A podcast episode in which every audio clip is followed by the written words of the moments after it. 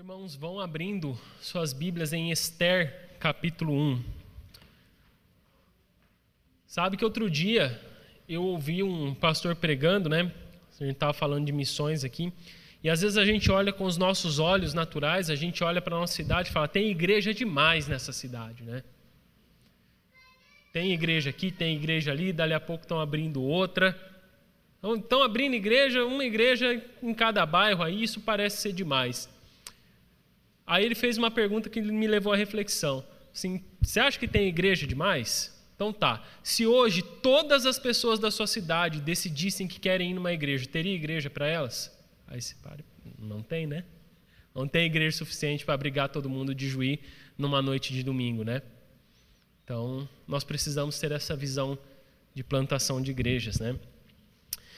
Esther capítulo 1, uh, ah, você já se perguntou é, onde é que está Deus?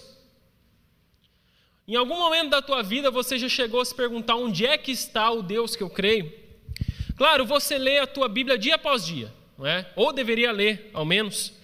Uh, e quando você lê a sua Bíblia, nela você encontra relatos de feitos poderosos e sobrenaturais, e esses feitos poderosos e sobrenaturais vêm da mão de um Deus que é onipotente, assim a Bíblia diz.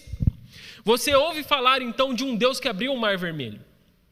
Você ouve falar de um Deus que derrotou os, seus, os inimigos de seu povo. Você lê sobre um Deus que respondeu orações de mulheres estéreis e as fez engravidar. Ou melhor, né? Ele deu a oportunidade de as engravidar. Você vem aos domingos na igreja e você ouve falar de um Jesus que transformou água em vinho. Em outro domingo você vem à igreja e você ouve que Jesus pegou cinco pães e dois peixes, ele multiplicou e alimentou uma grande multidão. Você ouve falar que esse Jesus morreu, mas que esse Jesus, após o terceiro dia, ressuscitou pela mão de Deus, de um Deus novamente onipotente. E você ouve dizer que um dia ele vai te buscar. Quando você vai ao livro de Atos, você vê, você lê ali que a sombra de Pedro curava, a capa de Paulo curava. Você lê que outros discípulos, outros apóstolos e discípulos de Jesus é, promoveram feitos extraordinários pelo dedo de Deus. Cura, libertação. E quando você conhece esses fatos que a Bíblia, é, é, que a Bíblia coloca, você pode até se perguntar: onde é que está esse Deus que agiu tão poderosamente assim no passado? E por que essas coisas que aconteceram no passado não acontecem em nossos dias? Por mais que a gente ore e peça a Deus clamando de joelhos, por que, que eu não vejo o agir de Deus? Não, pior. Muitas vezes você é até questionado.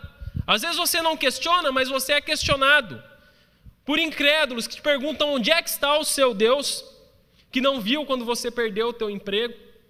Onde é que está o teu Deus quando algum familiar ou algum conhecido teu morreu miseravelmente? Sofreu até a morte? Será que o teu Deus perdeu o poder? Será que o teu Deus se esqueceu de ti? Ou será que na verdade ele nem existe? Onde é que está o Deus da Bíblia que não se manifesta mais como antigamente? Onde é que está o Deus que diz que não se deixa zombar quando políticos fazem leis e intentam leis que não só prejudicam, como já fazem visando prejudicar o seu próprio povo?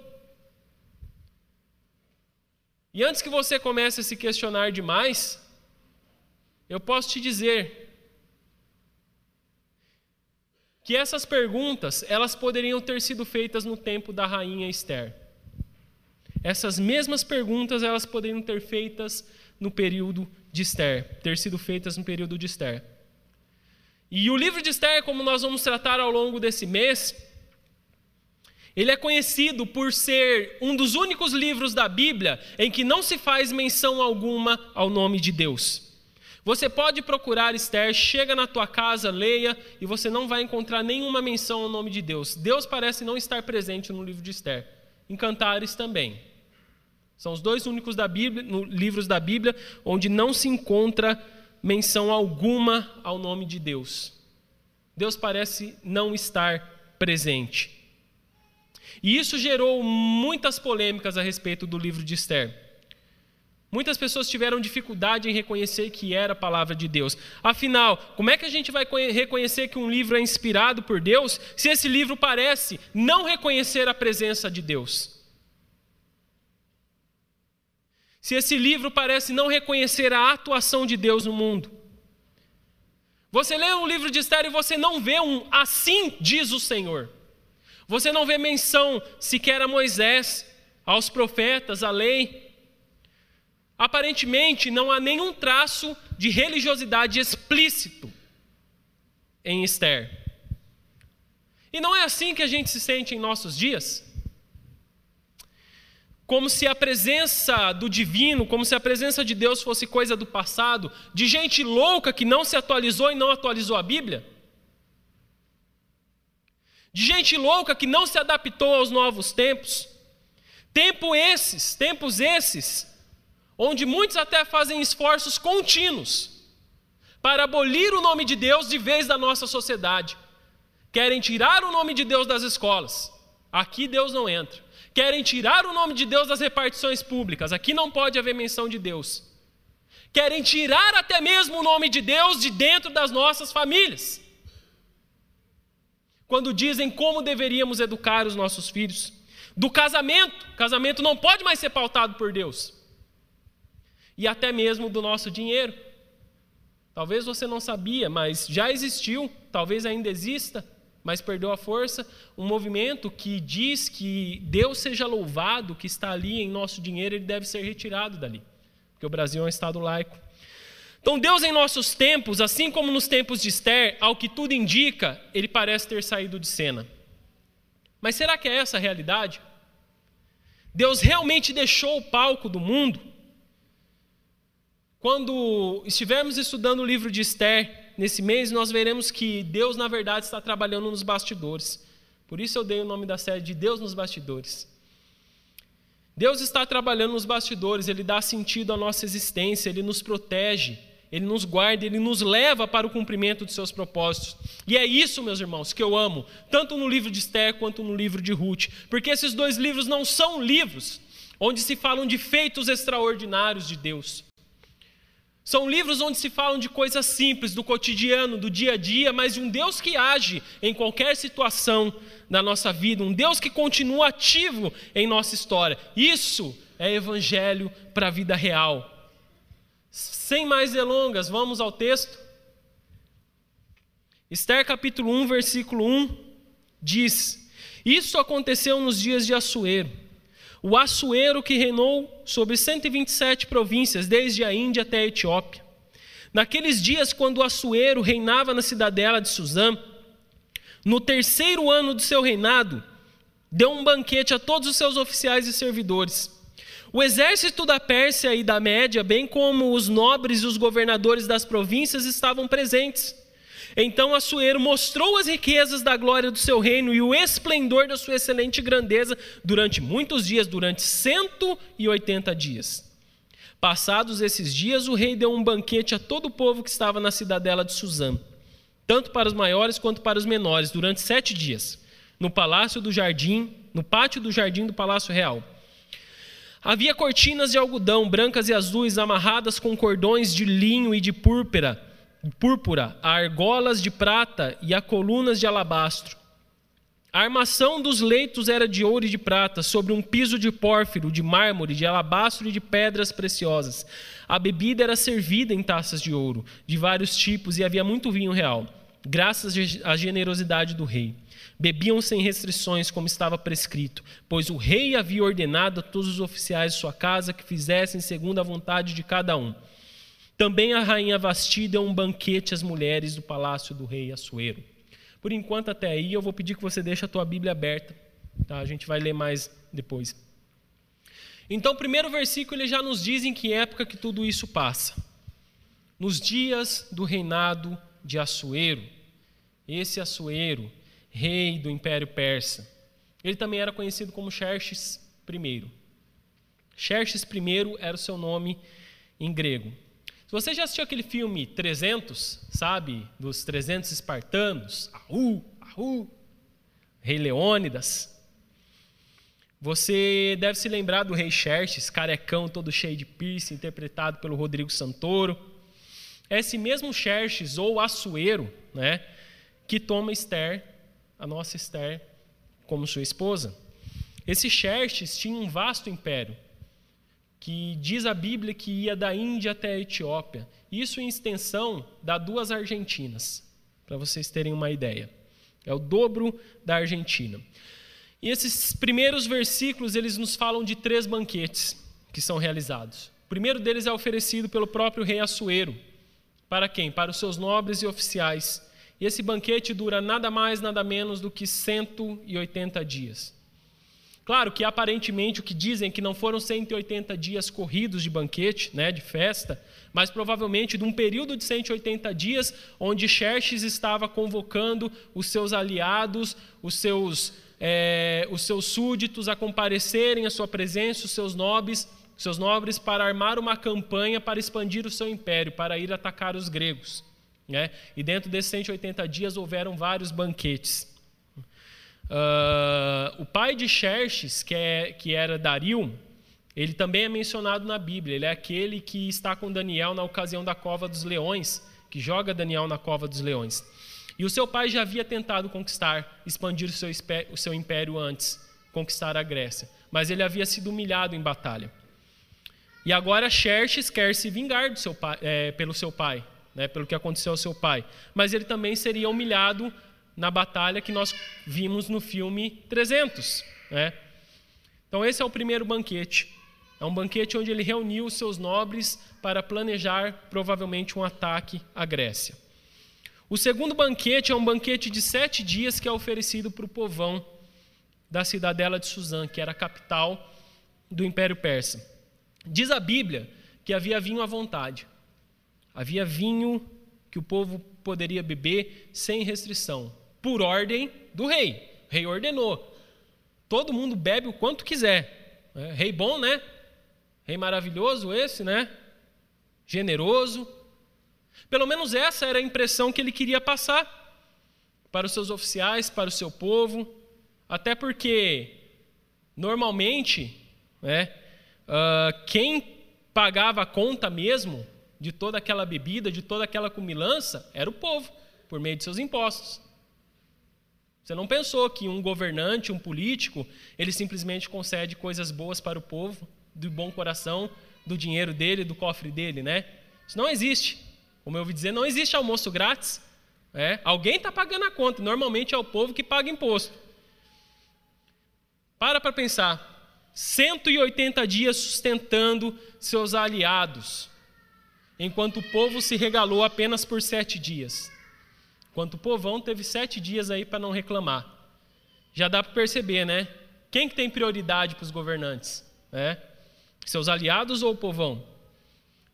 Então, meus irmãos, a primeira lição que eu quero passar para vocês é: nós temos que parar de achar que porque nós ganhamos um auxílio aqui, outro ali, porque não morremos de fome, que os nossos políticos são apaixonados por nós. Talvez eles só querem conquistar o nosso voto. Talvez eles só querem algo de nós.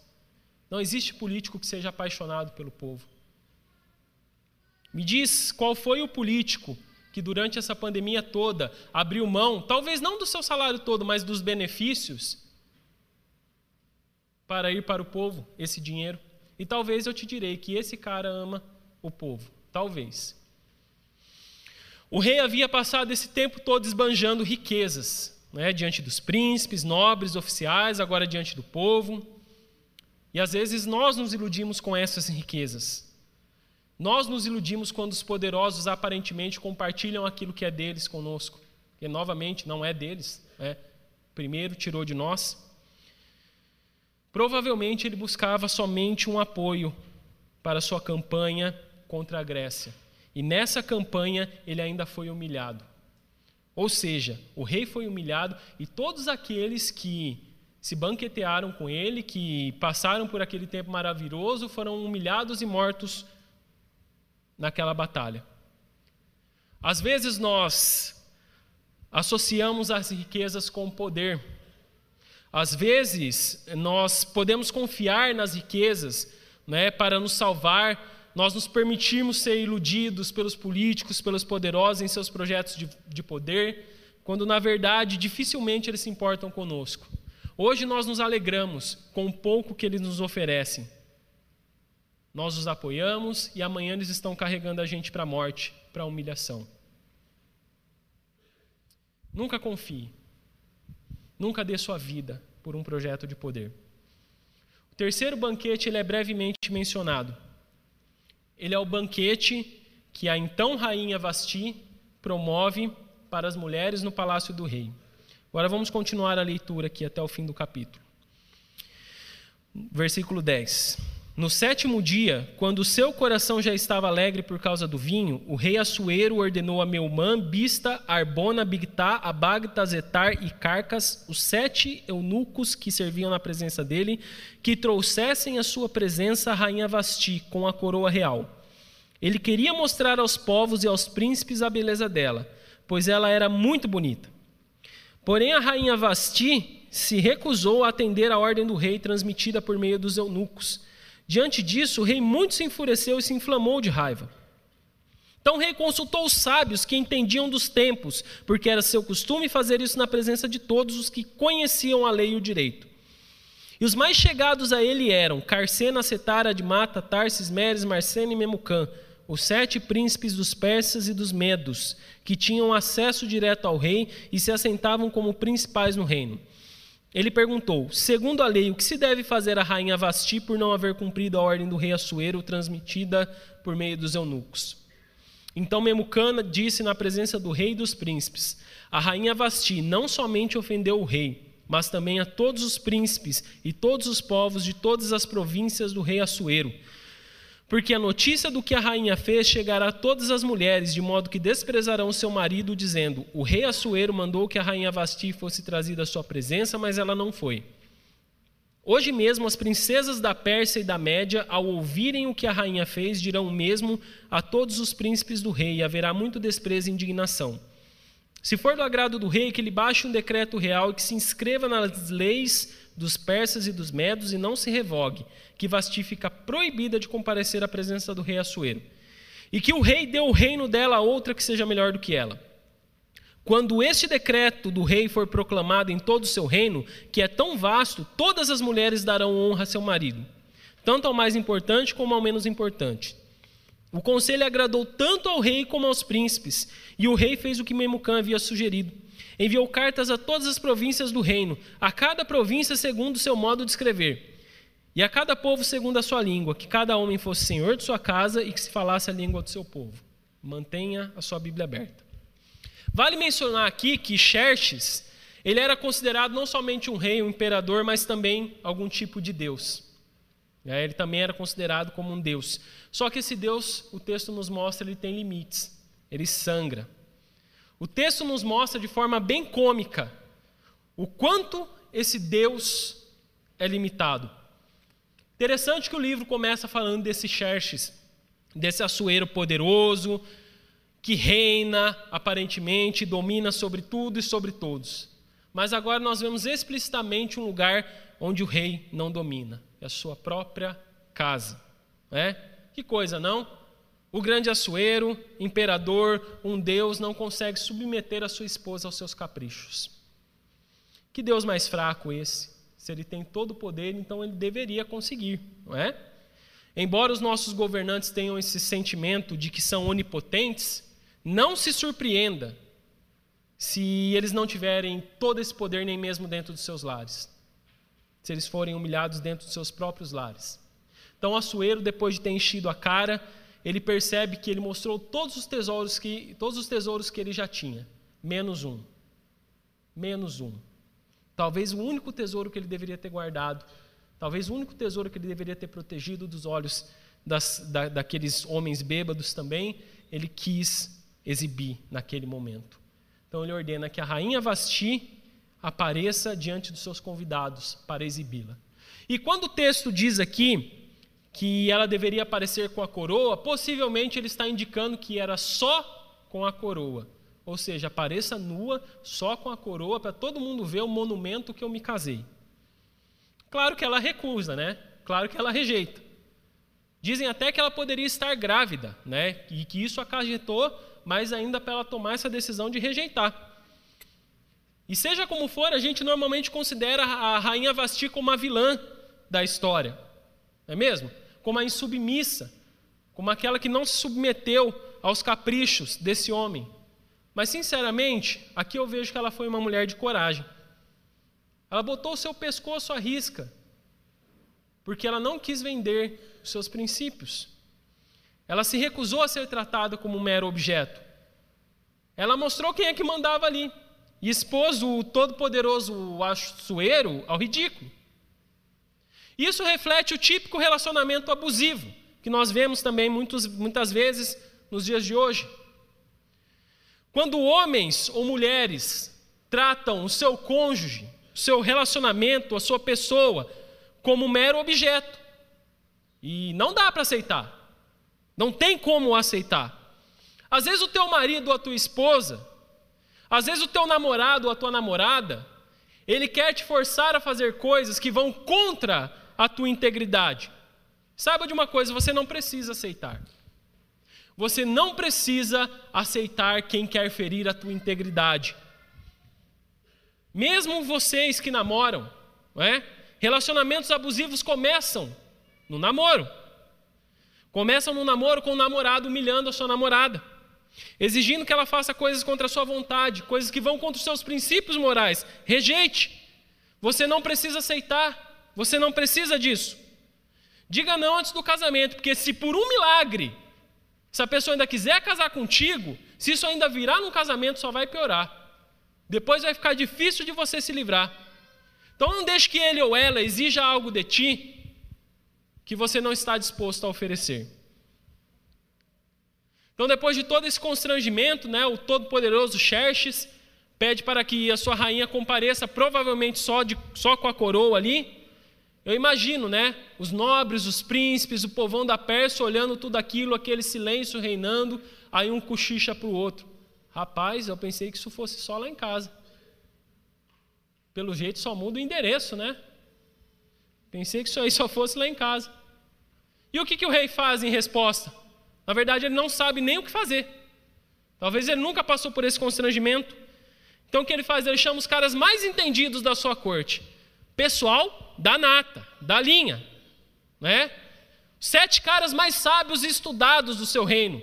Eles se reúnem e após pensar, pensar e pensar até ter dor de cabeça, os caras vêm com a solução genial. O que, que eles vão fazer? Diga para Sueiro.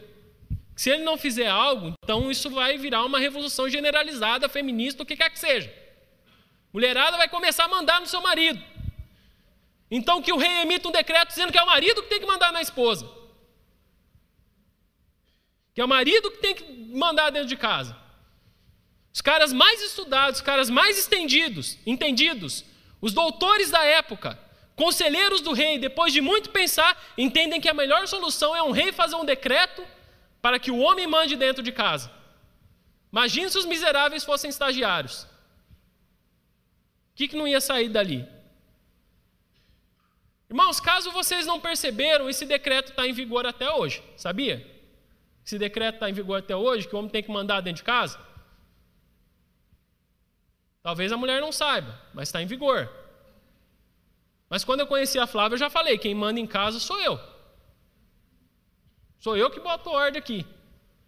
Então, quando a gente termina de almoçar, ela não fala nada, eu já digo assim: amor, ela o quê? Eu que vou lavar a louça hoje. Quem manda aqui sou eu, não reclama. E se por algum milagre ela emite a ordem, a última palavra continua sendo minha. Sim, senhora. Ou não, senhora. A Bíblia diz que o decreto foi emitido e enviado a todas as 127 províncias do império. Imagina isso, meus irmãos. Imagina isso chegando em casa, na casa de cada um. O decreto chegando lá, bate o correio, depois de 50 dias parado lá em Curitiba, o correio manda para tua casa o decreto do rei Xerxes. Teu marido vai lá, recebe o carteiro porque tem que assinar. Aí ele começa a ler em voz alta. Ó, oh, o rei Xerxes está mandando, está dizendo que eu que tenho que mandar aqui. Imagina só, se isso não retornaria em vergonha para o próprio rei Xerxes, porque todo mundo das 127 províncias saberia que a sua mulher o humilhou e que era só por isso que ele estava fazendo um decreto tolo desses. Só serviu para mostrar a própria incompetência do rei. E sabe o que a Bíblia está fazendo aqui? É isso mesmo, ela está querendo te fazer rir. Ela está querendo te fazer rir com as tolices de um rei que acha que pode fazer leis que vão mudar o coração humano. Ela está querendo te dizer que esses reis não são tão poderosos assim como você pensa, muitas vezes não mandam nem dentro do próprio lar. Talvez não é nem uma questão de mandar, sabe, mas de conquistar o respeito.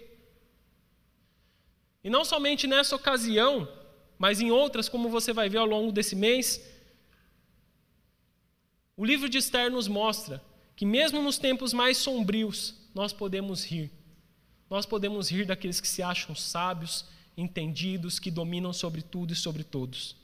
Mesmo nesses tempos sombrios em que estamos vivendo, nós podemos rir daqueles que acham que sabe tudo.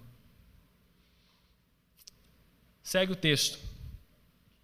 Capítulo 2. Depois disso, quando a raiva do rei Assuero já havia passado, ele se lembrou de Vasti e do que ela havia feito, e do que havia sido decretado contra ela. Então os servos do rei que o serviam lhe disseram: Que se procure moças virgens, de boa aparência para o rei, que o rei nomeie comissários em todas as províncias do seu reino, que reúnam todas as moças virgens e de boa aparência no harém da cidadela de Suzã, sob os cuidados de Regai, eunuco do rei, guarda das mulheres, e que se dê a elas os produtos de beleza que desejarem a moça que cair no agrado do rei, essa reina em lugar de Vasti. O rei concordou com isso e assim se fez. Ora, na cidadela de Suzã havia um judeu da tribo de Benjamim chamado Mordecai, filho de Jair, filho de Simei, filho de Quis. Ele tinha sido levado de Jerusalém com os exilados que foram deportados com Jeconias, rei de Judá, quem Nabucodonosor, rei da Babilônia, havia levado para o exílio. Mordecai havia criado Radassa, que é Esther, filha do seu tio, que era órfã de pai e mãe. A jovem era bonita e formosa. Depois que o pai e a mãe dela morreram, Mordecai a adotou como filha.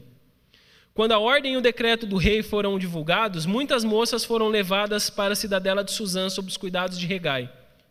Levaram também Esther ao palácio real e a entregaram aos cuidados de Regai, guarda das mulheres. A moça lhe pareceu formosa e alcançou favor diante deles. Por isso Regai se apressou em dar-lhe os produtos de beleza e alimentação especial. Também lhe deu sete moças escolhidas do palácio real e a transferiu com essas moças para os melhores aposentos do harém.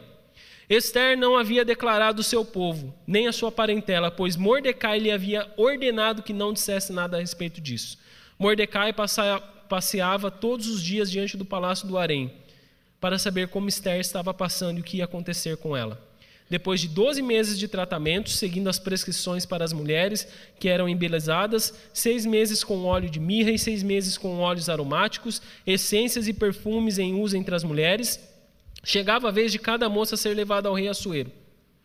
Então a moça ia ao encontro do rei e podia levar consigo tudo o que quisesse do harém para o palácio. À tarde ela entrava no palácio e pela manhã voltava para o segundo harém sob os cuidados de Sasgaz, eunuco do rei, guarda das concubinas. A moça não voltava mais ao rei, a menos que o rei a desejasse ela fosse chamada pelo nome. Quando chegou a vez de Esther, filha de Abiaí, o tio de Mordecai, que a tinha adotado como filha, ela não pediu nada além do que Regai, eunuco do rei, guarda das mulheres, lhe havia aconselhado. E Esther alcançou o favor de todos os que a contemplavam. Assim, Esther foi levada ao rei Assuero, ao palácio real, no décimo mês, que é o mês de Tebete, no sétimo ano do seu reinado. O rei amou Esther mais do que todas as mulheres, e ela alcançou diante dele favor e aprovação mais do que todas as virgens. E o rei pôs a coroa real na cabeça dela e a fez rainha em lugar de Vasti. Então o rei deu um grande banquete a todos os seus oficiais e servidores. Era o banquete de Esther. Concedeu alívio às províncias e distribuiu presentes segundo a sua generosidade real.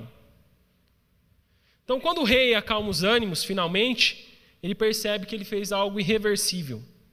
E alguns dizem até que ele deve, de, é, se arrependeu de ter punido Vasti, mas como ele não poderia voltar atrás, né, vamos buscar uma nova rainha. As candidatas deveriam ser reunidas por todo o império. Imagina o tanto de virgem que foi parar lá no harém de Assuero. E elas deveriam passar um ano se embelezando, para depois se apresentar diante do rei. Só que olha o padrão dos caras: virgem e de boa aparência. Mulheres lindas. E quando nós lemos esses versículos, nós somos levados a pensar, talvez por causa do que alguns filmes fazem, né? Nós somos levados a pensar que isso aqui é algum concurso de beleza, né? Que Esther estaria concorrendo para a nova Miss Pérsia. Mas não é bem isso que o texto está sugerindo. Sabe quando é, você vê alguns vídeos na internet em que pessoas de países islâmicos, homens mais velhos, sequestram mulheres cristãs, jovens cristãs da sua casa para levar para se casar forçadamente? Era mais ou menos isso que acontecia. Não era voluntário. Batiam de casa em casa para chegar e para sequestrar mesmo. Moças virgens e bonitas, lindas. Quem diria que ser linda, ser bonita seria um problema na Pérsia naquele tempo, né? Depois que passasse esse ano de embelezamento nesse spa, uma a uma deveria passar a noite com o rei. Brincando de guerra de travesseiro? Não o rei deveria usá-las para ver qual que era que mais agradava a ele. É. Até ele repetiria o processo até que ele encontrasse uma que lhe agradasse. E é aqui que eu vejo uma conexão para o que acontece nos dias de hoje, com algo que nós vivemos nos dias de hoje. Então, quando eu era adolescente, eu perguntei a um rapaz de uma outra igreja até. Falei assim, cara, você acha que existe esse negócio de mulher certa? Você acha que eu vou encontrar com a mulher certa algum dia?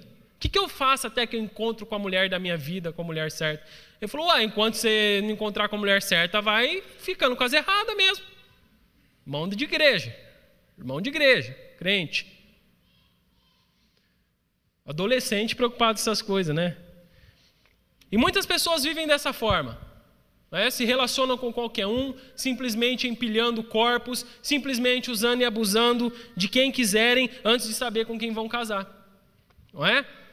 O que o rei está fazendo é exatamente isso: um test drive para saber quem é a que mais lhe agrada. Afinal, ninguém vai casar sem fazer um test drive antes, né? Será? Será que isso é o que Deus ensina em Sua palavra para nós? É? Que o rei está fazendo exatamente isso. E o que o sexo sem compromisso nos induz a fazer é a mesma coisa: usar pessoas até que você use alguém que te agrade mais. É nesse contexto que surge Esther e Mordecai, dois judeus que vivem na capital do Império Persa, que apesar de serem primos, Mordecai era como que um pai para Esther, né, quando ela fica órfã. E quando o livro apresenta esses dois personagens, note bem, guarde isso, porque semana que vem vai ser importante para você. Eles mencionam que eles eram da tribo de Benjamim, da família de Quis. Ou seja, é bem certo que Mordecai e Esther eram da linhagem do primeiro rei de Israel, o rei Saul. Tá? Esther, então, é uma das moças belas e virgens que é levada para o harém do rei. E por onde ela passa, ela conquista corações. Tanto que ela é favorecida pelo chefe do harém. E esse chefe do harém alimenta e embeleza ela de forma especial. Tudo que há de melhor ele oferece para ela. E olha só, Esther, tanto Esther quanto Daniel, eles vivem em situações parecidas. Porque ambos passaram por um treinamento para cada um a sua maneira servir ao rei. Não é? Esther como um objeto sexual com status de rainha e Daniel como um servo do rei né, como alguém que estava na corte do rei, ali o ajudando. É, só que Daniel, por sua fidelidade, quando lhe é oferecido os melhores alimentos, os alimentos que são comidos na mesa do rei, ele rejeita. Esther, quando lhe é oferecido o que é melhor, ela aceita tudo. Ela aceita tudo o que lhe é oferecido. É? E nós costumamos, normalmente, louvar a Daniel porque ele se impôs. Porque ele foi o cara que, não, eu vou me manter fiel a Deus, não vou me contaminar. E o engraçado é que nós louvamos a Esther porque ela resolveu se contaminar, porque ela aceitou tudo. Ela aceitou tudo que lhe foi oferecido, não é? Embora, para que, que isso acontecesse, ela precisasse abandonar um pouco da sua identidade como parte do povo de Deus. E é difícil mesmo. A gente se encontra às vezes numa sinuca de bico diante desse mundo. É difícil manter firme, convicto com o nosso Deus em meias pressões. Mas talvez Esther não seja a heroína que nós pensávamos. Talvez ela estivesse mais disposta a negociar a sua fé do que nós gostaríamos de admitir. E assim somos nós também muitas vezes. Nós gostamos de parecer Daniel, mas nós agimos como Esther. Nós aceitamos uma conversa fiada daqui, uma fofoca dali, uma piada de mau gosto que vem no WhatsApp, a gente encaminha. Para quê? Para a gente não parecer bitolado demais, para a gente não parecer fora de foco. Afinal, Muitos pensam, né? a fé não, por si só não vai te fazer vencer na vida. Precisamos encarar a vida real, onde Deus parece não estar presente. Então, se eu não mentir para vender aquele produto, eu jamais vou bater a minha meta. Se eu não sonegar esse imposto aqui, não vai me sobrar dinheiro no fim do mês. E se eu não achar bonito e também não defender as ideologias que surgem por aí, vão dizer que eu sou bitolado demais em minha fé, que eu sou intolerante. Mas, novamente, será que é essa a realidade? Porque Deus nos mandou sermos santos como Ele é santo. Mas sabe o que acontece? Satanás, ele nos engana.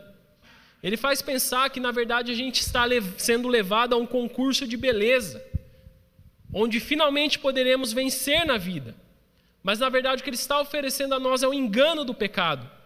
Precisamos então nos lembrar continuamente de que nós somos povo de Deus e caminhar como povo de Deus, embora o mundo nos faça pressão, embora o mundo nos pressiona para sermos parecidos com ele, embora o mundo nos pressione em seu spa, nos, querendo nos moldar, Paulo disse: não deixem ser amoldados por esse mundo. Ou seja, na linguagem de Esther, não, deixe, não se deixe ser embelezado por Satanás. E para Satanás, para que você seja entregue a ele, para ser usado como objeto dele. E o pior é que ainda não querem que a gente questione, não é? Ainda não querem que a gente questione o tratamento que nos dão. Querem que a gente simplesmente aceite. Nos mandam questionar apenas a nossa fé. A nossa fé, o Deus vivo é o único que pode ser questionado mas nunca o que as pessoas nos dizem, nunca o que a ciência diz, nunca o que a filosofia diz pode ser questionado. Questionam a tua capacidade de educar os teus filhos, mas você não tem poder de questionar o que o Estado quer ensinar para os teus filhos. Porque senão, você é bitolado demais. Questionam o teu Deus dizendo que aquilo que você crê está errado. Mas se você questionar, é você que é o inimigo da razão. E que Deus tenha misericórdia de nós nesse mundo. Que Deus tenha misericórdia de nós e nos capacite a não negociarmos os nossos princípios diante do mundo.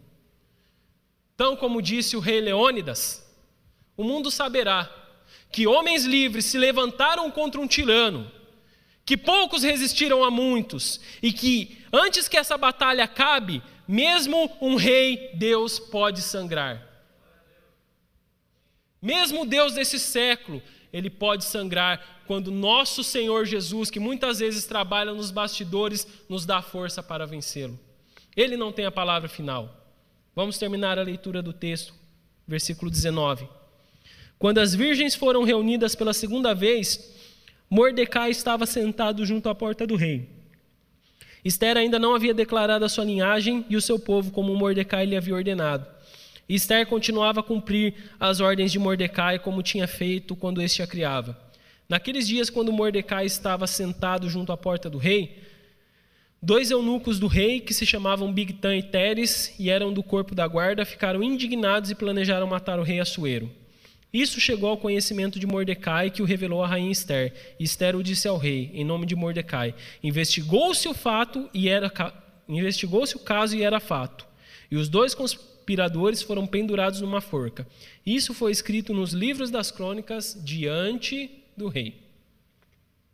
Então, ao que tudo indica, logo que Esther assume o posto de rainha, ela consegue uma vaguinha para Mordecai no serviço público. Né? Ela já bota o primo pai dela ali para trabalhar também. Né? E a ironia é que para alguém que se considerava um Deus, ele corria perigos que o nosso verdadeiro Deus não corre. Concorda? Ele corria perigo de morte. Isso nos mostra, mais uma vez, que reis, imperadores, ditadores, presidentes, qualquer político, eles não são tão poderosos assim como eles querem nos fazer pensar. Eles não mandam no mundo tanto quanto eles querem nos fazer pensar. Uma simples conspiração acaba com a vida deles. Só que, longe de esse ser um mero detalhe da narrativa aqui, o fato de que Mordecai estava no lugar certo na hora certa vai fazer muito sentido futuramente na história de Esther.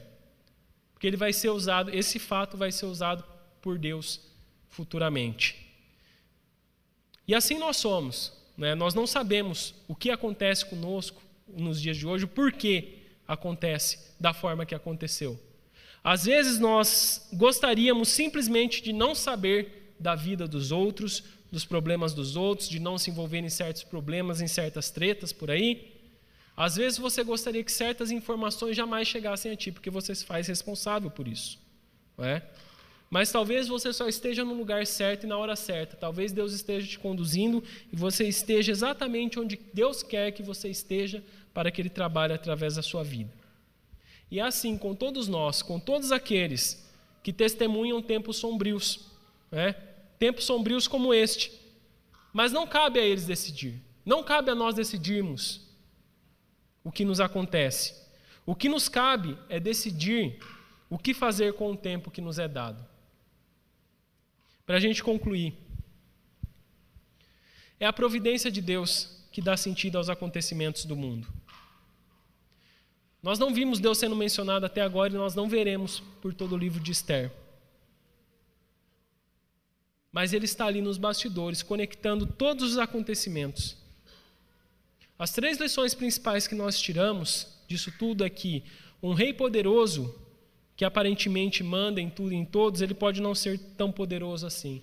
Aquele que começa como todo-poderoso Xerxes, mandatário de 127 províncias, governador de um lugar, de um, de um império que tem o dobro do tamanho da Argentina, esse que começa como bonzão, conforme a história vai se passando, ele é humilhado pela sua esposa, ele tem necessidades, por isso ele vai procurar por mulheres, e por fim, ele corre risco de vida.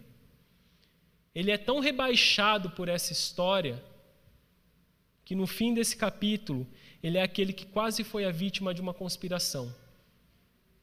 Segunda lição: os reis mundanos, eles podem nos levar à morte, mas Jesus, o Rei dos Reis, ele quer nos conduzir à vida.